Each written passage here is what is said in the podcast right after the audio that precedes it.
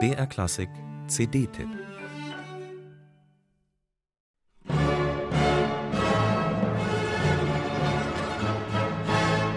Welche Möglichkeiten hatte ein Opernkomponist vor 200 Jahren, eine Ouvertüre beginnen zu lassen, damit sich im Publikum schlagartig keiner mehr mit dem Nachbarn unterhält, damit jeder seine Antennen auf musikhaltigen Empfang ausrichtet.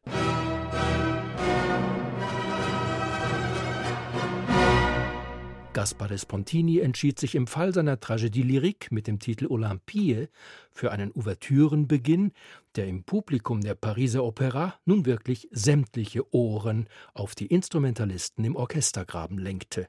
So feuert man tönende Raketen ab.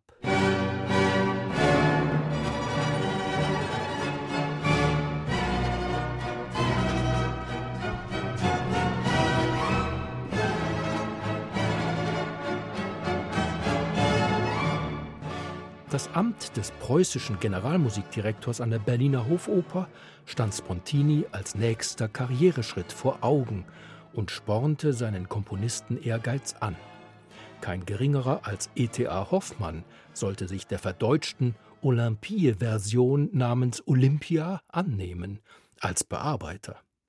Ursprünglich von Voltaire inspiriert, ist das Spektakel im antiken Ephesos angesiedelt, mündet in einen tragischen Schluss mit Giftbecher und Suizid. Jedenfalls im französischen Original. Für dessen revidierte Fassung hat sich nun der Pariser Dirigent Jérémy Rorer entschieden. Bis heute staunenswert ist der intensive dramatische Ausdruck, zu dem Spontini fand. Eindruck machen nach wie vor auch die reich gegliederten Szenentableaus.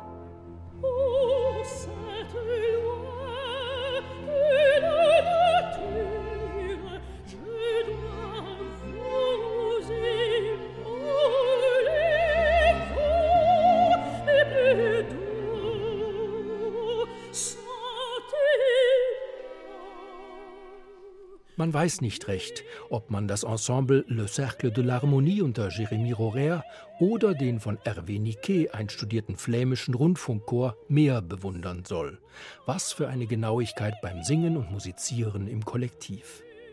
Wiederentdeckungslust kennzeichnet außerdem die Solistinnen, die Statira der amerikanischen Mezzosopranistin Kate Aldridge und die Olympie der kanadischen Sopranistin Carina Gauvin. Wer sich auf diese Doppel-CD einlässt, lernt viel über die Romantik in französischer Spielart, über die Bedeutung Spontinis für die Operngeschichte zwischen Gluck und Berlioz. Bei mancher Komponistenidee schimmert auch noch ein gewisser Ludwig van Beethoven durch. Das muss man gehört haben.